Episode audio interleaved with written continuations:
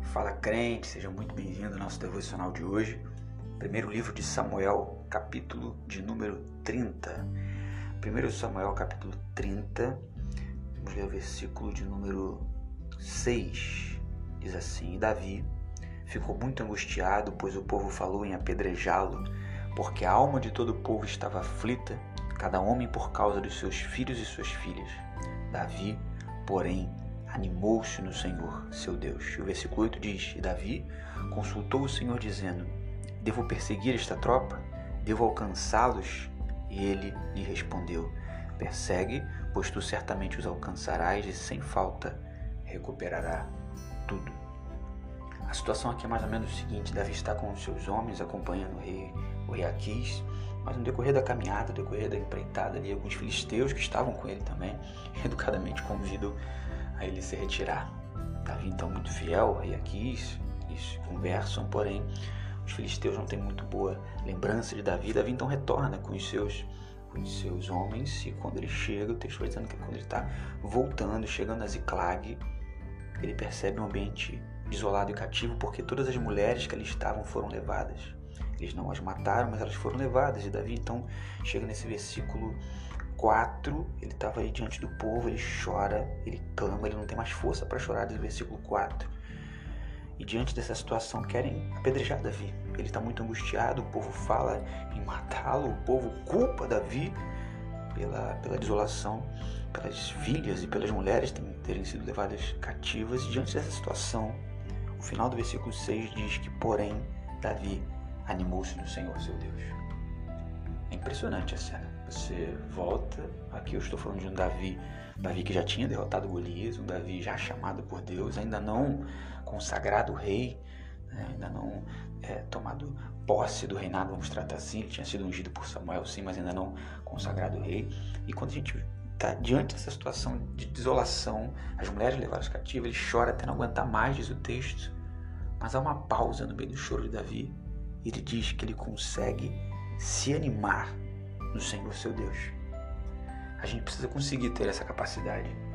Essa capacidade não humana, isso foge completamente à nossa condição humana, mas a capacidade de fé em crer que Deus está no controle de todas as coisas. E o que está dentro, dentro de todas as coisas? Tudo. Até um ambiente de desolação, de caos, de perda. E Davi consegue se animar no Senhor. Mas além disso, isso aqui já seria sensacional para nós no dia de hoje, para que a gente conseguisse ter essa mensagem de ânimo em Deus, apesar de todos os pesares. Não é um animamento, não é um ânimo baseado em qualquer outra coisa, é um ânimo que só é possível em Deus, porque existem situações de calamidade que somente Deus pode nos animar. Isso já não bastaria, já nos bastaria no dia de hoje. Porém, quando você chega no versículo de número 8, Davi, completamente angustiado, o texto diz que ele consulta o Senhor dizendo se ele deveria ou não perseguir a tropa que havia levado cativo, levado cativo as mulheres, as filhas, e se ele deveria ou não alcançá-los, se ele iria alcançá-los.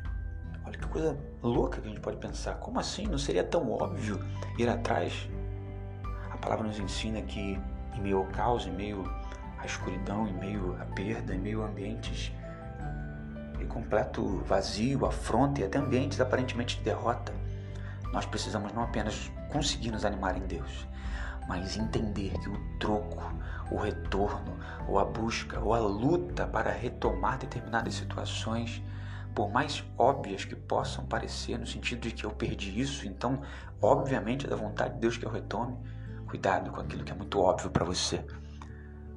Davi consulta o Senhor e diz: É para eu ir? Eu preciso de fato retornar? O Senhor estará comigo? Essa é a chave central. E Deus responde para ele: sim, pode ir. Você vai ou você os alcançará. Interessante isso, não apenas nos animar no Senhor em meio ao caos, nos animar no Senhor em meio à perda, nos animar em Deus em meio às derrotas, porque o soberano é o Senhor, quem não perde é Ele, quem sequer empata é Deus, mas nós, nós desistimos no meio do caminho às vezes. Nós queremos olhar para trás, nós queremos parar, nós queremos questionar um monte de coisas. Se anime em Deus. Não apenas se anime em Deus, mas se anime nele no meio ao caos. Em meio ao caos, se anime no Senhor, mas entenda se isso que você está fazendo aí, se essa suposta retomada, se essa suposta volta, se essa suposta busca por algo, tem Deus no centro dessa sua ação. E que a gente possa caminhar animados em Deus e seguindo e fazendo a vontade dele, o consultando antes, o consultando durante e o agradecendo depois. Amém.